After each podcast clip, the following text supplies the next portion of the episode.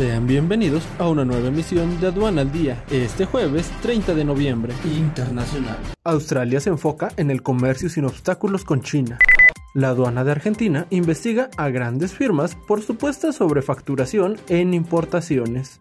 Amazon busca expandir sus oficinas en Miami ante la mudanza de Besos. Nacional. Los aguacates mexicanos de exportación, cultivados principalmente en Michoacán y Jalisco, contribuyen a una deforestación generalizada, según Climate Rights International.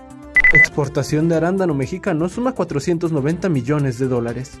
Tras decreto, Aeropuerto Internacional Felipe Ángeles ya es tercero en carga.